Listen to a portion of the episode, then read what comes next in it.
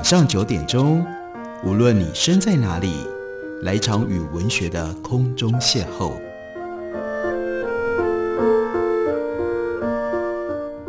杨照谈书，邀您一同遨游文学世界，认识古今中外的经典之作。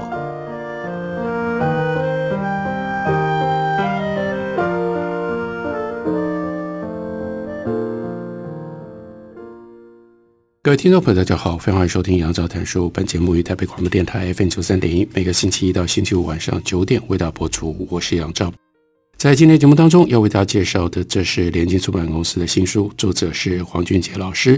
这本书的书名叫做《深扣孔孟》。黄俊杰是我之前之前早年在台大历史系念书的时候，我的业师，我的老师。当年他在台大历史系开的是这个必修课程《史学方法论》。那个时候，黄老师是全系里面大家最害怕的一个老师，因为史学方法论在他的教授底下，那一整年的课程非常的紧密，而且呢内容非常的广泛。再下来，黄老师对于学生的要求也非常的高，所以不只是他非常认真的准备了每一讲课程的大纲，在课程大纲的后面都列出了阅读的书目，而那阅读的书目当然不是我们当年大学生。甚至不是我们现在这种时间跟这种程度可以通通都读完的，而且那个时候黄老师他史学方法论考试非常的有名。首先，他从来不用考古题，所以你去收集学长学姐的考试的考古题来作为准备，没太大的用处。第二呢，当然你必须要了解，也要能够知道老师在课堂上面上了什么。可是他的考试有另外一个特色。那绝对不是你只把上课的笔记读完了，你就能够回答出来的问题，因为他要考的是你对于他课堂当中各讲的融会贯通的体会跟自己的想法，那是非常特别的一门课程。当然，我从中间得到了很大的帮助，也在我的这个求学的过程当中留下了深刻的记忆。而黄俊杰老师，他其实当然他的真正的专长不是史学方法论。他在美国华盛顿大学拿到的博士学位之后，回到了台大历史系长期教书。他的最重要的领域，也就是今天为大家介绍的这本书，他所要讲的，那就是孔子、孟子还有儒学。另外，这个儒学呢，在黄老师的关怀底下，基本上他把眼界放得非常宽。他要讲的不只是原始的孔孟，不只是中国的儒学。不只是后来的理学，甚至包括理学传播出去之后，到了日本，到了韩国，在整个东亚地区所产生的各种不同的现象。所以过去他曾经写过，例如说东亚儒家人文精神，或者是思想史视野当中的东亚，这都是他重要的著作。而今天要为大家介绍的这本书，在一个意义上，也就等于他一辈子对于孔子、孟子以及整个儒家思想的。学习、思考、探究，在他年纪比较大的时候，已经从台大历史系正式退休，改成为特聘教授。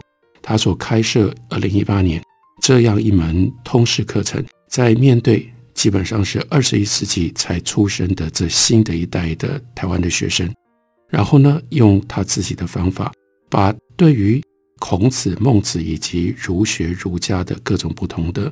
思考跟智慧，试图要转化成为当前现代大家可以听得懂，而且能够听得进去的语言。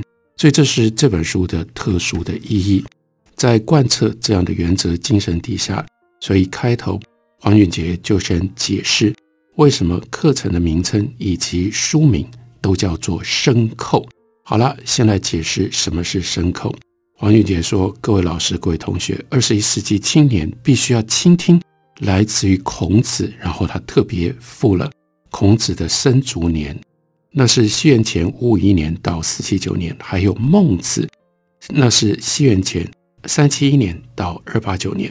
大家快速的就可以从这个数词理解，这是两千多年前存在的古人。那他说，你应该要倾听来自于孔子跟孟子的呼唤。”当然，立刻引发的就是这个问题：为什么？他说，举例来说，《论语卫灵公篇》第三十二章，孔子说：“知己知，人不能守之，虽得之，必失之。”这句话用现代白话文这样解释：你在知识上知道的价值理念，但是你在道德上持守不住，于是你虽然得到了知识，但你最后一定会失去。那他就用自己在学院、在大学校园里面所知道的一些具体的例子举例来说，他说几年前。新竹清华大学毕业的化工博士，用他的专业知识拿来干什么用呢？去生产纯度最高的安非他命，然后呢，因为毒品制造被捕判刑。这就是在告诉我们，什么叫做知己知，人不能守之，虽得之，必失之。他又举了二零一四年科学界的大事来说明，这是国际的大事。日本地位非常崇高的国立理化学研究所。这是全日本唯一自然科学的综合性研究所。就在那一年，有一位青年研究人员，他是早稻田大学的博士，被当时日本科学界认为是明日之星。日本是自然科学已经深深扎根的国家，日本获得诺贝尔奖的学者超过了二十个人。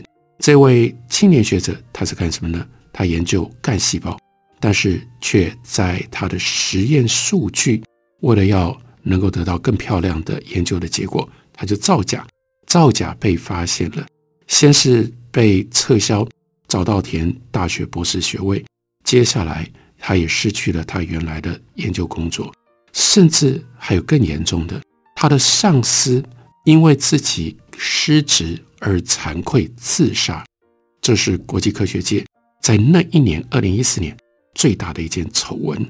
除了这个震动国际学术界的个案之外，国内外学术界层出不穷，造假、抄袭案件则太多太多了。我相信，在当前的气氛底下，大家应该都已经留下了非常深刻的印象。让我再说一次，黄俊杰老师在书里面所写的，国内外学术界层出不穷的造假或抄袭案件，指不胜屈，也就是数都数不完了。是啊。这不就是知己知，人不能守之，虽得之，必失之。孔子在两千六百多年前已经预见了我们当前这个时代会发生的事情，所以我们能够不去倾听孔孟的呼唤吗？那就顺着这句话继续往下讲，这叫做儒学的传统，也就是历代的学者解释孔子这句话有很多的言论。那黄俊杰他认为王夫之。这是明末三大儒之一，他在《四书千解》当中的解释是黄俊杰自己认为最好的。所谓知己者，就是你已经晓得这件事情应该这样做，才合于理而宜于人。在愚者思维不到，知乃周彻。什么叫做人守？明明事理如此，可是呢，你却充满了私欲，你斩不断，斩不干净，你的私欲。为外物所诱而改，本来你所知道应该要做的却不去做，所以一定要存心天理，不为物欲所乱，才可能守所知而行之不恃。也就是你知道什么是对的，什么是错的，但是你要如何贯彻到不只是知而能够守，守也就是在自己的行为上面把它表现出来，不会离开这个。正确的原则，王夫之是用存心天理来拉近知己知跟人能够守之这两者之间的距离。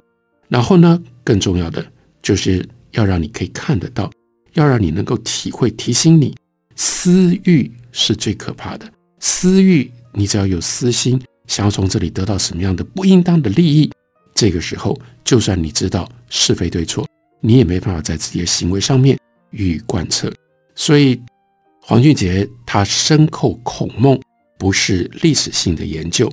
他说要从二十一世纪出发思考，并且回向个人的安身立命之道。因为生命的悲剧常常是发生于什么？我希望大家可以思考一下。我们现在正在目睹很多类似的这种，因为是非不清，因为。对于不应当的利益的追求而混淆了自己应该要做的分寸，这种生命的悲剧，黄俊杰说，经常是起于文化资源的贫困。二十一世纪，多少青年成为漂泊的浮萍、失根的兰花、历史的浪人，就是因为他们缺乏文化跟精神的资源。所以这门课，同时也是这本书，就是希望能够在这部分给大家一点帮助。课程里面所说的深扣，包括了两种立场。第一呢，又是特别强调从二十一世纪的文化出发思考，从我们现代社会跟文化出发。荀子在《信二篇》里面说：“故善言古者必有结于今。”王充在他的《论衡》里面是倒过来讲，说：“夫知古不知今，谓之戮谶。”那我们不能够食古不化。他又引用了《中庸》第二十八章：“深乎今之事，反古之道，如此者，灾及其身也。”食古不化的人，就会像《史记》里面所说的“浇筑古色”。《吕氏春秋》里面所说的“刻舟求剑”了，或者是《后汉书·马援传》里所说的“画虎不成反类犬”。那从二十一世纪出发思考的含义，那就是在当前自己的时代找了问题，却去过去的时代当中寻找不一样的、多元的、更广泛的答案。那钱穆先生他在中国历史精神的书里面说，研究历史应该要注意到两点，既要求其变。又要求其久，所以呢，见古知今，旧往穷来。在二十一世纪，希望能够开发孔孟思想当中的普世价值跟现代意义。那第二个深刻的立场是要从自我出发去思考。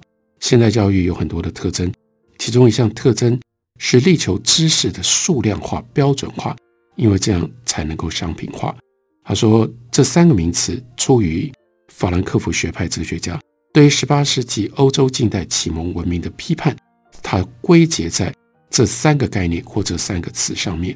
现代大学的校园里，知识的传播正勇猛地向数量化、标准化、商品化的道路迈进。现代大学生的学习方法基本上是出乎其外，大于入乎其内。现代大学生作为知识的观察者的角色，常常。远大于参与者。现在大学生学习的价值理念多半没有进入到他的身心当中，那是因为现代大学学习的方法不是入乎其内，也因此现代大学生基本上都是知识的旁观者，而不是参与者。但是这本书希望能够提供的是对于生命的提升有所帮助，所以是从。自我出发，然后提了十个问题来深刻孔孟。我们休息一会儿，等我回来继续聊。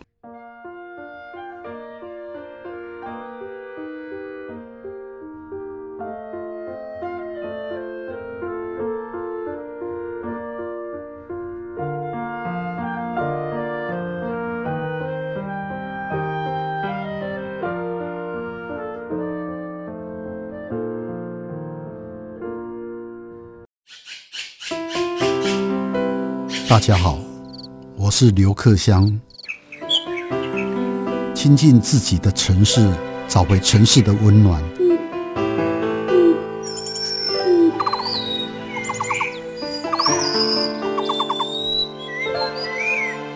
听见台北的声音，就在台北广播电台，FM 九三点一，AM 一一三四。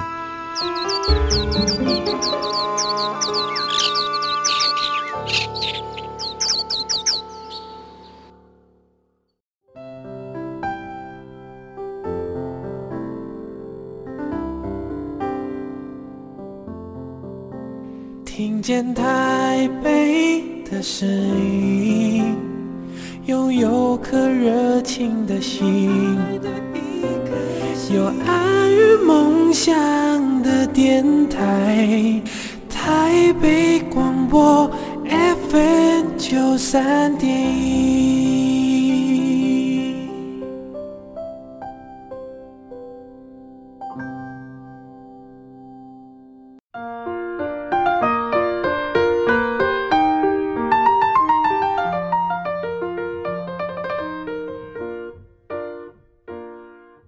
感谢您继续收听《杨照谈书》。本节目与台北广播电台 FM 九三点一，每个星期一到星期五晚上九点，为大家播出到九点半。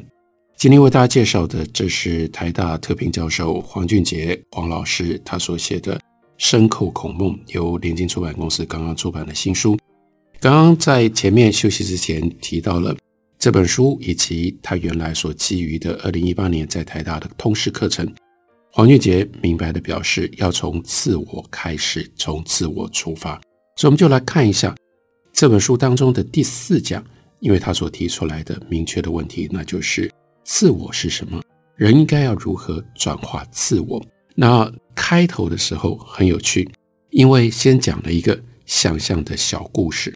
他说：“让我们试图好像在眼前看到有一个狗家庭，吃完了午餐之后，狗爸爸不经意打了一个嗝，两只小狗呢被爸爸吓到，吓得大叫，狗妈妈就冲出来狂吠，把狗爸爸痛骂了一顿。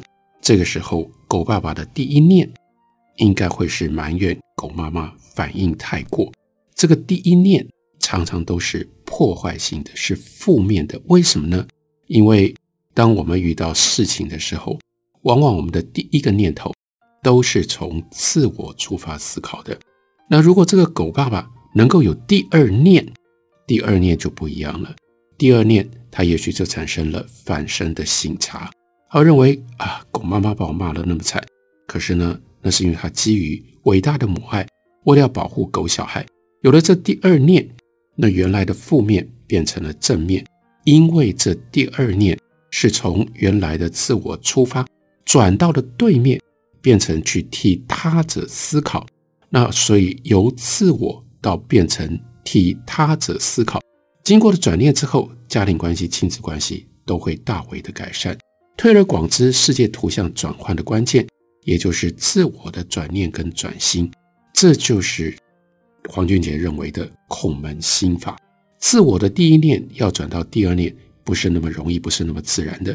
这种转心的方法，也就是在这一讲当中要分析的内容。Self 这个关键词是二十世纪西方心理学非常重视的议题。一九零二年，他就引用了 William James 他在爱丁堡的讲座，他发表了。The varieties of religious experience，在这个讲词里，也就是同样的同名这本书里，他就讲到了自我 self 有多层次跟多样性。从这里，William James 他开启了二十世纪西方心理学对于自我的研究。但是在二十世纪很长的时间当中，心理学家对自我的研究基本上是建立在西方人的经验上，并且是以工业社会当中。白人中产阶级为主，他的取样就会有非常严重的文化偏见。所以近几十年来，从当时最主要的是杨国枢先生跟黄光国先生他们的提倡，也是主要在台大心理系所产生的一股运动，叫做本土心理学的运动。那有所研究，有所提倡，自我是什么？孔孟是两千多年前的人。他们不会主动去碰触这个现代的名词，运用这个名词跟这个观念，但是我们可以用我们的问题去叩问他们，然后包括了三个方向：儒家如何思考自我，孔孟如何思考自我的转化，还有自我的转化如何可能。这就是叩问孔孟的意义跟方法。然后我们可以从《论语颜渊篇》当中讲到克己复礼。孔子说：“克己复礼为仁。”又说：“为人有己。”这两者是不是有矛盾呢？孔子所谓的“己”啊，我们都讲自己，自己，自己不就是自我吗？然后呢，这个自我是应该要被克服、克制的对象，这叫做克己复礼为仁嘛？或者是说倒过来，应该是任由的对象呢？这是为人由己啊，任由自己去行人。去完成人所应该要有的这些行为，人要变成更高等级的，或者是更理想的人人，这是自由意志的决定。不过换另外一个角度，另外一个方向，人也要服从礼的秩序。于是呢，在一边是自由，另外一边是秩序，就有它的创造性跟紧张性。探索孔孟自我的观念，另外一个切入。黄俊杰举出来的是《孟子尽心篇》里面所说的“仁义礼智根于心，仁义礼智，这都是美德，这都是人应该要去实践的。但这不是外在的，是来自于我们自己的内心本心。在朱子注解四书的时候，他就发展出这样一套哲学的理念。他将现象跟事物一方面一分为二，以天理跟人欲相对抗，也就是伦理的二元性。另外，在更高的层次，又把这两者合为一，讲求存天理，去人欲。那朱子在注“仁义礼智根于心”这句话的时候，他就说：“盖气禀清明，无物欲之累，而性之四德根本于心。其积甚，则发而着见于外者。”不待言而无不顺也，这就是深叩孔孟的一种方法得到的一个答案。在孔孟以下的儒家，他们讲自我的问题，荀子也是一个重要的人物。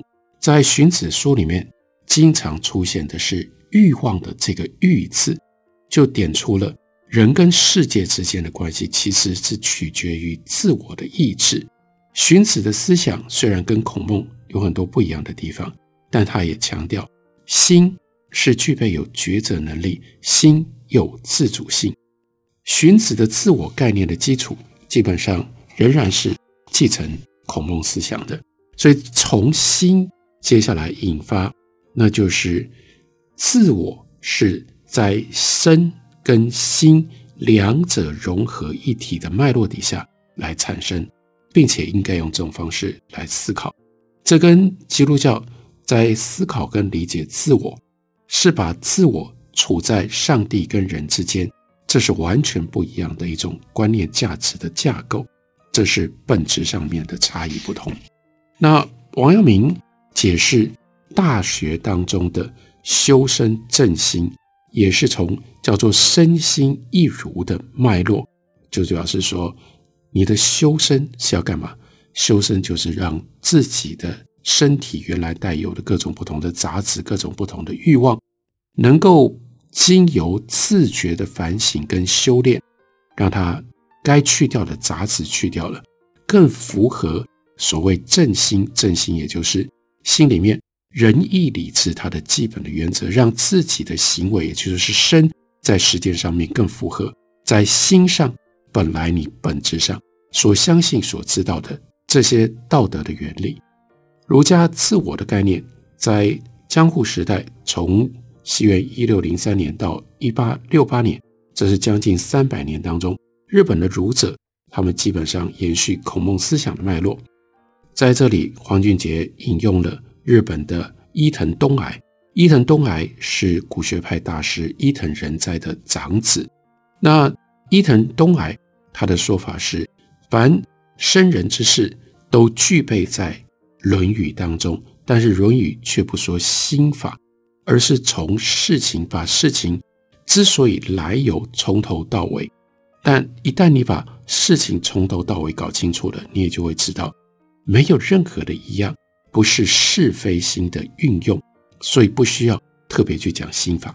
那伊藤东海的说法，也就是同样的从身心互动的脉络来思考自我，但特别突出。心的重要性跟主导性，那心是什么呢？心就是帮我们做正确的选择，让我们知道什么是是，什么是非，然后用心上面去做出正确的选择。另外又引用了大言中在，大言中在说，从形体上面来看，是身体包裹着心，心是在身体里面，但是如果从道理原则上面来看，却是反过来的，是你的心包裹着你的身体，是身在心里面。我们也可以再推广来说，从静态的角度来看，是身体包裹着心；但是从动态来讲，心才是身的主导。所以，什么叫做身在心内？探讨儒家的自我观，另外一种方法可以拿来跟佛教的自我观加以对比。对比就产生了张力，让我们的思考可以更加的细腻。跟儒家相对而言，佛教认为自我是因缘和合假立，根本没有自我这件事情，这是空的，这是假的。自我并没有确实的性质，大般若经一再出现“应以无性为自性”这种命题。由于一切法自性空，所以所谓的乐，在本质上根本没有乐这件事情，它基本上只是苦的暂时止息。例如说，喝茶这件事情并不是快乐的来源，它只是让我们暂时得到了不会口渴，消除了口渴的痛苦。只有这样，因为如果说喝茶是快乐的来源，那我们喝越多的茶就应该越快乐，才不是呢。我们喝茶，第一杯很好，第二杯还不错，第三杯可以，等到第五、第六杯之后，你已经不想喝了。那喝茶怎么会是快乐的来源呢？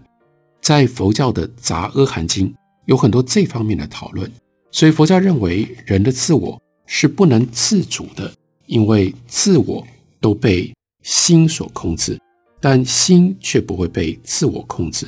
人应该要时时的修行，让你的心安立于叫做善所缘。善所缘，也就是让心看清楚所有的这一切都是空的。